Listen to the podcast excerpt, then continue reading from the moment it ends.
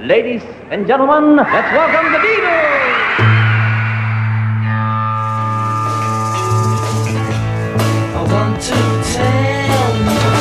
About the Beatles, der Podcast zu den Fab Four mit Malte Asmus. It's great, it's sold, it's the bloody Beatles, shut up. Die Zeitgenossen waren verwirrt vom neunten Originalstudioalbum der Beatles, einem Album ohne richtiges Cover, einfach nur in einer weißen Hülle und ohne echten Titel. Aber was darauf zu hören war, das war bunt, das war vielfältig und das war auch avantgardistisch, aber trotzdem nicht so, wie es Fans und Kritiker damals eigentlich erwartet hätten. Denn nicht nur wegen des puristischen Covers hatte dieses Album mit Sgt. Pepper so gar nichts gemeinsam. Sollte es aber aus Sicht der Beatles auch nicht. I wasn't interested in following up Sgt. Pepper. What I was going for was to forget about Sgt. Pepper and just get back to basic music. Für dieses Doppelalbum mit 30 Songs ging es ihnen nicht darum, detailverliebt stundenlang an Einzelpassagen im Studio zu tüfteln. Dem Werk sollte kein Konzept übergestülpt werden, sondern sie wählten diesmal einen eher organischen, pragmatischen Ansatz. Schließlich wollten sie rau und ungeschliffen klingen. Like Allerdings hatte dieser Bandansatz seine Grenzen, denn nur auf 16 der 30 Songs spielen auch alle vier zusammen. Denn nach zwei Monaten der Arbeit an dem Album, da wurden die Spannungen zwischen den Vieren immer größer. Geknirscht hatte es sowieso schon länger bei den Beatles, aber nie hatte es solche Streitereien gegeben wie bei der Produktion dieses Albums. Und es ist kein Wunder, dass es selbst sonst eher sanftmütigen und ruhigen Typen wie Ringo Starr, George Martin und Jeff Emerick auf einmal einfach zu bunt wurde und sie zumindest zeitweise ausstiegen. It came to a head and it was on a Tuesday and I said to George Martin, I said, look, I, I can't take this anymore and I'm going to leave. Das weiße Album war auf der einen Seite das vielleicht kreativste der Bandgeschichte. Elf Musikgenres werden auf den vier LP-Seiten bedient. Aber es war nicht nur das vielseitigste, sondern auch gleichzeitig das bis dato schwierigste Album der Bandgeschichte. Denn die vier waren eben nicht mehr die verschworene Gemeinschaft von einst. Und somit markiert das Album nicht nur den Abschied der Beatles von der psychedelischen Flower Power Zeit, ihre musikalische Ankunft im bewegten Jahr 1968 mit Studentenprotesten, dem Vietnamkrieg und politischen Morden an Bobby Kennedy und Martin Luther King, sondern ist letztlich auch so etwas wie der endgültige Anfang vom Ende der Band.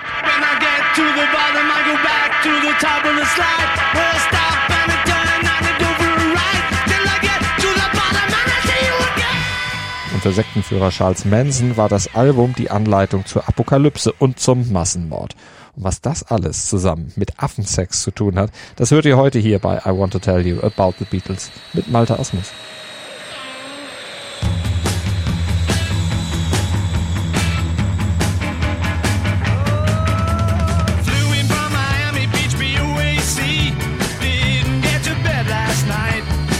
Back in the USSR, der Opener des Albums. Ein Song, der wie die meisten dieses Albums in Indien entstanden ist, in Rishikesh im Transcendental Meditation Center des Maharishi Mahesh Yogi. Und es ist sicher kein Zufall, dass Back in the USSR stark an die Beach Boys erinnert.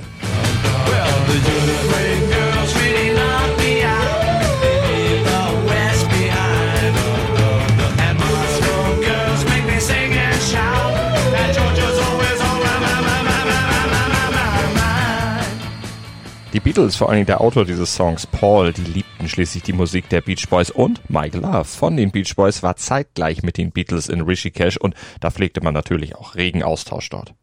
Der Maharishi höchstpersönlich, der hatte die Beatles nach dem Tod von Brian Epstein eingeladen und sie kamen auch nur zu gerne. Und warum, das erzählt stellvertretend Paul hier im Interview mit David Lynch. I was personally not in a good, good place. I think, you know, just overdoing it in the 60s. So I was just not very sort of centered and I was looking for something. I think we all were.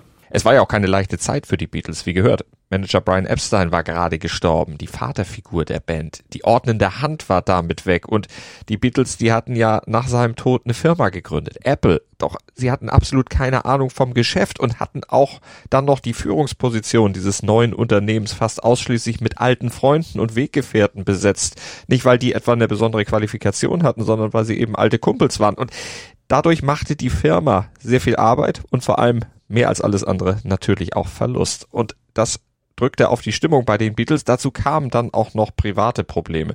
John zum Beispiel, der trennte sich gerade von seiner Frau Cynthia, um frei zu sein für Yoko Ono. Aber auch das war ein etwas längerer Prozess und im Februar 1968, da reisten sie dann nach Indien, aber nicht gemeinsam. John und George, die flogen zusammen mit ihren Frauen voraus, Paul und Ringo reisten mit ihren Partnerinnen gemeinsam dann hinterher. Und sie blieben auch noch alle unterschiedlich lang. Der erste, der damals abreiste, das war Ringo. Der vertrug nämlich das indische Essen nicht. The food was was impossible for me because you know I'm allergic to so many so many different things. I took two suitcases with me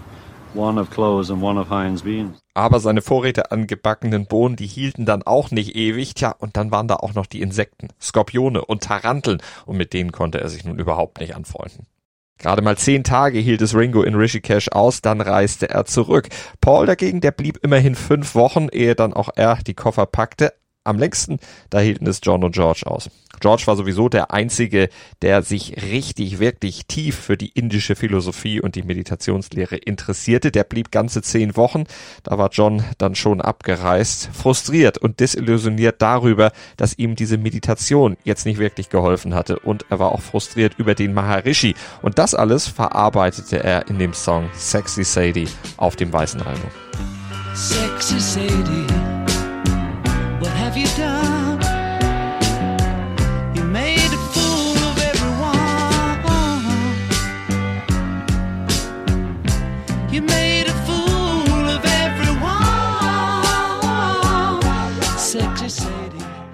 Sexy Sadie, einer der vielen Songs auf dem weißen Album, die die Beatles in Indien geschrieben hatten, beziehungsweise die auf Erfahrung basierten, die sie in Indien gemacht hatten. Sexy Sadie ist eine etwas verklausulierte Anklage an den Maharishi, scheinheilig zu sein und alle verarscht zu haben. He made a fool of everyone, singt John ja hier. Allerdings beruht diese Anklage auf einem Missverständnis, wie sich später herausstellte, denn Magic Alex, Alex Marders, der Freund der Beatles bei Apple verantwortlich für ziemlich verrückte elektronische Erfindung, der war auch in Indien mit dabei und er war eifersüchtig auf die Aufmerksamkeit, die die Beatles dem Maharishi widmeten. Vor allen Dingen John hatte lange Zeit dann auch mit dem Maharishi dann sehr viel zu tun, sehr viel sich ausgetauscht.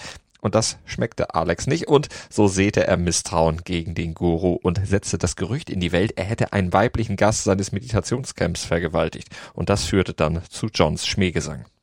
Aber noch weitere Einflüsse aus der Zeit in Rishikesh, die flossen in die Songs ein. Die Beatles hatten ins Camp ihre Akustikgitarren mitgenommen. Und das wiederum beeinflusste dann auch den Sound der späteren Aufnahmen auf dem weißen Album. Und sie trafen im Camp auf den Folksänger Donovan. Und der zeigte John eine ganz neue Zupftechnik auf der Gitarre, wie er hier sich in einer BBC-Dokumentation erinnert. One of my basic chord structures is this. A minor. Down to the G bass, to the D bass, to the F. It's called the descending pattern. And I learned all this from flamenco, jazz, and blues. So when John put the finger style together with the chord structure, I was so pleased when I heard that he'd developed a whole new way of songwriting. And I guess you can hear what's coming. The song he wrote for Prudence Farrow. Dear Prudence.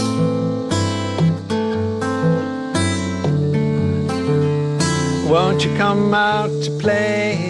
Übrigens, diese Akkordfolge von Donovan, die ist nicht nur die Basis für Dear Prudence, sondern auch für While My Guitar Gently Weeps von George. Aber zu dem Song kommen wir später noch. Und die Zupftechnik, die nutzte John übrigens auch beim Song Julia, einer Ode an seine verstorbene Mutter Julia und an seine da noch heimliche Geliebte Yoko Ono.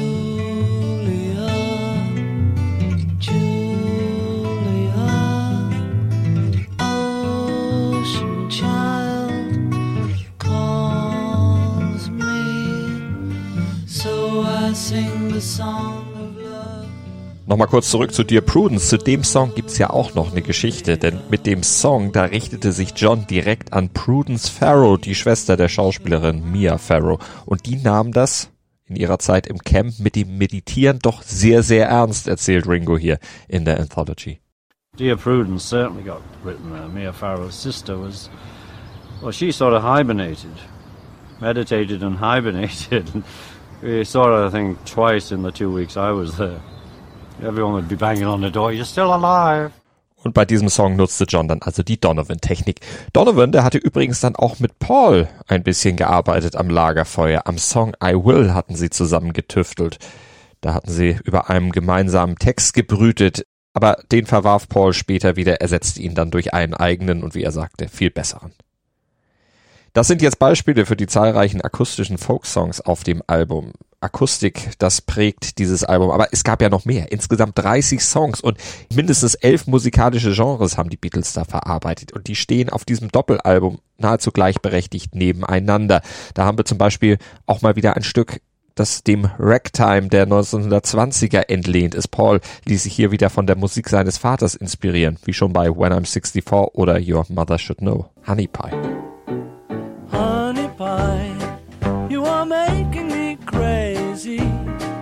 I'm in love, but I'm lazy.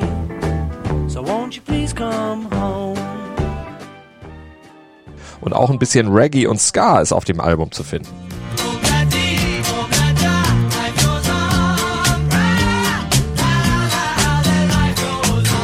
Der Ursprung dieses Songs liegt allerdings nicht auf Jamaika, sondern in Nigeria. Obladi Oblada, das stammt aus dem nigerischen Sprachgebrauch und bedeutet so viel wie es kommt, wie es kommt. Und das war ein Satz, den Paul vom nigerianischen Conga-Spieler Jimmy Scott aufgeschnappt hatte. Der war unter anderem Begleitmusiker von Stevie Wonder und der durfte dann auch auf Obladi Oblada mitspielen. Obladi Oblada ist übrigens ein Song, den die anderen Beatles, allen voran John, ziemlich gehasst hatten. Das hart angeschlagene Piano-Intro soll angeblich auch so entstanden sein, dass John einfach die Schnauze voll hatte von dem Song, ihn immer wieder und wieder spielen zu müssen und er vor lauter Wut dann extra hart in die Tasten haute. Aber das war dann doch eine sehr passende Einleitung des Songs, aber man kann Johns Ärger schon irgendwo verstehen. Die Beatles nahmen insgesamt 95 Takes dieses Songs auf und beschäftigten sich satte 42 Stunden lang mit dem Song, ehe er endlich im Kasten war. Aber es waren auch psychedelischere Klänge zu hören, wie zum Beispiel bei Glass Onion.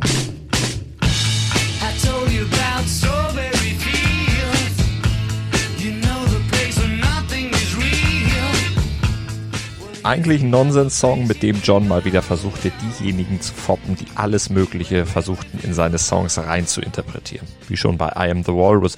John, der streut in seinen Lyrics hier viele Andeutungen und Anspielungen auf ältere Songs, zum Beispiel eben aufs Walrus.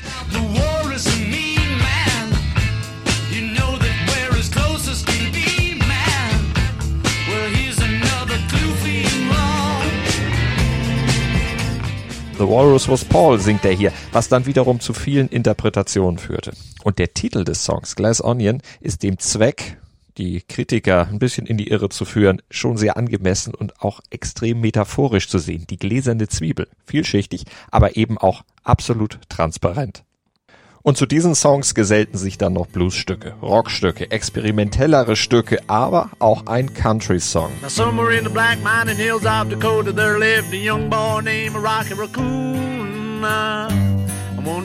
one young Rocky in the eye. Rocky didn't like that. He said, I'm gonna get that boy. Rocky Raccoon aus der Feder von Paul. Und abgeschlossen wird das Album von einem Wiegenlied, das Ringo zusammen mit John geschrieben hat.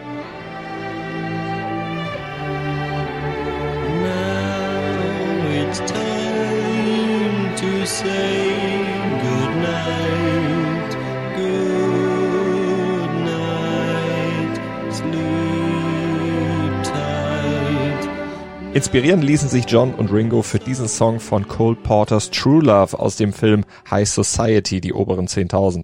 George Martin, der arrangierte dazu ein opulentes Orchester. Diese Songs schrieben die Beatles also eben größtenteils in Indien und da sogen sie tatsächlich alles auf, was sich in ihrem Umfeld tat. Alles, was sie sahen, konnte dann auch in einen Song kommen. Ein besonderes Beispiel gibt dieser Song hier.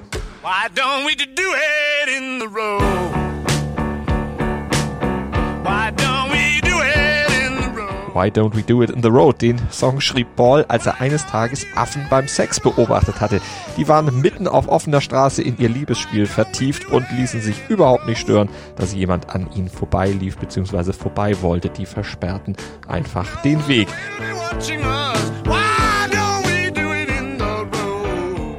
Und das inspirierte Paul dann zu einem ersten Entwurf dieses Songs und den und die anderen Songs, die in Indien entstanden waren, nahmen die Beatles dann, als sie wieder zu Hause in England waren, auch als Demos auf und dafür trafen sie sich extra ein ganzes Wochenende lang in George Harrisons Haus in Isha.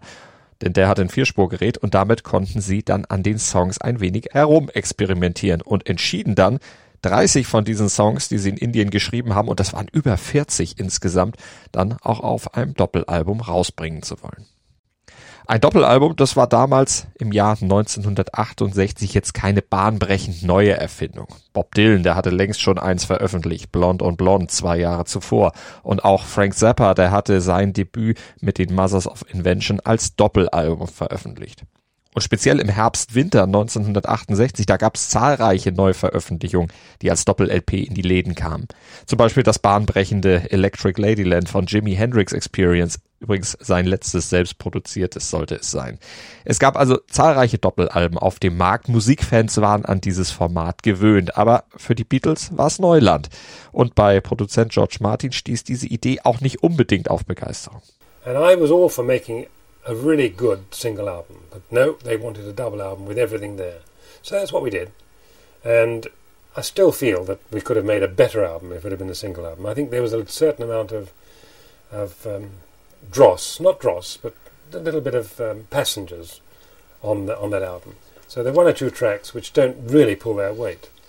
Aber die Beatles, die ließen sich davon nicht abbringen und das hatte einen ganz wichtigen Grund. Die 30 veröffentlichten Songs brachten sie nämlich der Vertragserfüllung ihres Deals mit EMI näher. I learned later the reason why they were so insistent on putting out all of those songs. And that was that their contract said that the contract would expire after a certain period of time or after a certain number of recordings have been issued. Certain number of titles have been issued. And by doing this, they were able to do a new deal with EMI, which they badly wanted to do. I didn't know that. So that, that shows you they were pretty canny. Sie brauchten nach dem weißen Album dann nur noch ein weiteres aufnehmen, um endlich aus diesem verhassten Knebelvertrag herauszukommen und endlich ihre Tantiemen neu verhandeln zu können. In diesem Punkt waren sich die Beatles also noch einig gewesen, aber in weiteren Fragen das Album betreffend dann später nicht mehr unbedingt. Schon das Songschreiben, das war so eine Sache, die jeder für sich machte damals. Auch John und Paul, die schrieben nicht mehr zusammen und auch wenn sie Songs zusammen aufnahmen, es war keine Gemeinschaftsproduktion mehr im eigentlichen Sinne. Zeitweilig arbeiteten die Beatles auch parallel, individuell in ganz verschiedenen Studios. By this time they were all working on their own things so much that at Abbey Road I was tending to work in two or three studios at once. And I would skip from one studio to another, make sure that everything was going right. John sah es so, es performten auf den Songs nicht die Beatles, sondern der jeweilige Songwriter mit seiner Begleitband. Und diese Begleitband, die bestand nicht unbedingt immer aus den vier Beatles schon gar nicht immer aus allen Vieren gleichzeitig. Auf 16 Songs sind gar nicht alle Bandmitglieder wirklich drauf. Auf Back in the USSR, da spielt Paul zum Beispiel selbst Schlagzeug. Und das war einer der Punkte, die Ringo Starr sogar kurzfristig zum Ausstieg aus der Band bewogen. Denn die Spannung in der Band, die nahmen während der Produktion des Albums immer mehr zu. Die Stimmung wurde immer schlechter, was allerdings nicht unbedingt daran lag, dass sich die vier nicht mehr mochten, aber jeder hatte damals eben Probleme, mit denen er sich parallel zur Arbeit mit der Band rumschlagen musste. Und das führte dazu, dass die Stimmung bei den Aufnahmen immer angespannter wurde und sich vor allem Johns negative Stimmung auch an eigentlich Unschuldigen entlud, wie zum Beispiel an Toningenieur Jeff Emerick. There was the, the sense of anger was the fact they turned uh, all the guitar amps up louder than they'd ever been before.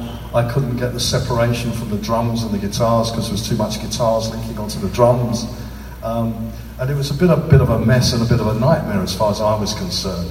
And I think I got into like the 11th track and John had been pretty nasty to me, making nasty remarks, which wasn't really, it was something that happened in his life at that time.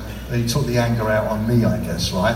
He made a nasty remark to me, and, he, and I thought, right, he said, oh, I want this, a great guitar sound, and you know, you'll have to bloody well do it, right? It came to a head, and it was on a Tuesday, and I said to George Martin, I said, look, I, I can't take this anymore, and I'm going to leave. Which was a kick up the arse to them because George Martin then said to me, he said, you know, Jeff, if I wasn't going on holiday in two weeks' time, I would have done exactly what you've just done and walked out. Auch der sonst sehr geduldige Produzent George Martin hatte irgendwann komplett die Schnauze voll und fuhr einfach mitten während der Produktion für zwei Wochen in den Urlaub. Das wäre früher undenkbar gewesen. Man hätte Ringo zum Beispiel ja auch nicht zugetraut, dass er einfach so die Schlagzeugstöcke in die Ecke schmeißt. Aber der war die Kritik an seinem Schlagzeugspiel so satt und er hatte zudem das Gefühl, gar nicht mehr richtig zur Band zu gehören. I did feel like it was, you know, we'd done Pepper and that was fine. And we were trying to be a band again, which I love. And then I'm look, you know, I'm there in the studio and it's like, I, I don't feel good. I don't feel part of it. So I go and knock on John's door and I say, Hey, you know, I just don't feel right. I don't feel it, you know, I'm part of this. You three seem so close. And he goes, I thought it was you three. right. So I said, okay, I'll go and knock on Paul's door and I tell him the same thing. You know, I don't feel part of this. I feel you three are so close. And he goes, I thought it was you three. Right. So I said, fuck it, I'm off. Irgendwie fühlte sich keiner der Beatles mehr richtig wohl in der Band, aber man raufte sich trotzdem zusammen. Und nachdem Ringo zurückkam, da waren alle dann auch erstmal wieder viel netter. Und man kehrte auch zu diesem eigentlichen Gedanken zurück, wieder mehr als Band zu arbeiten, erzählt Ringo hier in der Anthology. You know, we'd got through that little crisis and uh, it was great. And then, then the White Album really took off and uh, like Year Blues, you know, the track Year Blues was great. We all left the studio and went to a little a little room, so there's no separation, and there was lots of group activity going down. It was I loved the White Album. Und dabei die Beatles wieder etwas mehr zusammenzubringen, half auch, dass George Harrison für die Produktion von While My Guitar Gently Weeps seinen Freund Eric Clapton einlud, die Leadgitarre zu spielen.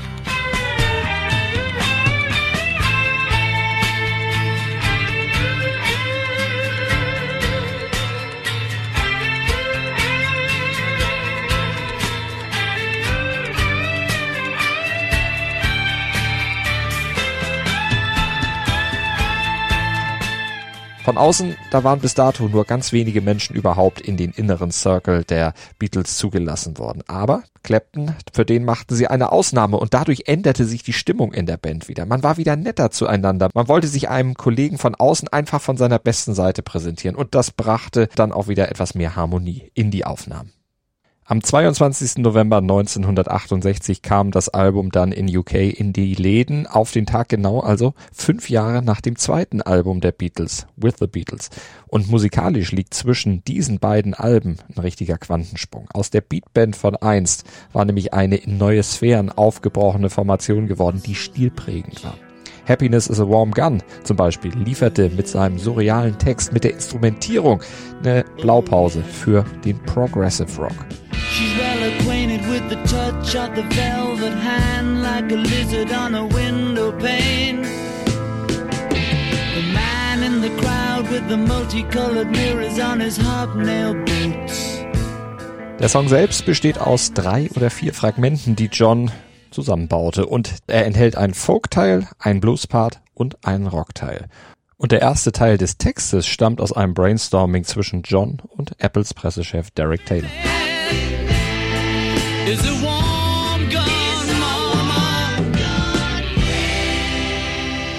Und Happiness is a Warm Gun ist auch einer der besten Songs der Beatles überhaupt. Das sagt sogar Paul McCartney, obwohl dieser Song einzig und allein aus Johns Feder stammt. Aus Pauls Feder stammte dagegen das eingangs schon gehörte Helter Skelter und mit diesem Song erschuf Paul McCartney den vielleicht ersten Heavy Metal Song der Musikgeschichte, einfach nur um The Who eins auszuwischen. Das hat er dem GQ Magazine erzählt. How it came about was I had read in a, a music paper that The Who had, had done a really heavy track. And um, Pete Townsend of The Who was quoted saying, it, This is the, we've just made the dirtiest, loudest, filthiest song ever. So I was kind of jealous. I didn't hear their song. I still don't know what song he was referring to. But I went in the studio and said, Guys, we've got to do a song that's dirtier and filthier and louder than The Who. Der Song übrigens, auf den Paul hier nicht kommt, war I Can See for Miles und ist in der Tat deutlich leiser als Helter Skelter. Am 1. Dezember schoss das weiße Album dann auf Platz 1 in UK und hielt sich dort insgesamt acht Wochen. Und in den USA, da errang das Album 19-fachen Platinstatus und ist das bis heute zehntbestverkaufte Album aller Zeiten. Und das lag sicher auch an der Wirkung, die das weiße Album auf einen verwirrten Menschen in den USA namens Charles Manson hatte, der die Beatles für die vier Reiter der Apokalypse hielt, die mit dem weißen Album das Armageddon verkünden wollten und speziell Helter Skelter als Hymne des Aufruhrs geschrieben hätten. Aber zu Charles Manson, seinen Mordtaten und allem, was mit der Wirkung des weißen Albums auf Charles Manson zu tun hatte, da kümmern wir uns dann in der nächsten Folge von I Want to Tell You About the Beatles zum weißen Album. Darum ein Doppelalbum verlangt auch eine Doppel-Podcast-Folge und die bekommt ihr natürlich auf meinmusikpodcast.de oder überall, wo es Podcasts gibt. In 14 Tagen flattert sie euch dann auf euer Endgerät. Danke für heute und bis zum nächsten Mal beim Beatles Podcast hier auf meinmusikpodcast.de. Dir hat dieser Musikpodcast gefallen? Dann abonniere, bewerte und empfehle ihn weiter.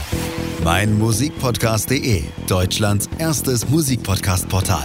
Von ABBA bis Zappa. Hast du selber einen Musikpodcast und willst ihn bei uns kostenlos hosten? Klicke einfach meinmusikpodcast.de slash meine-podcasts. Meinmusikpodcast.de, Deutschlands erstes Musikpodcast-Portal.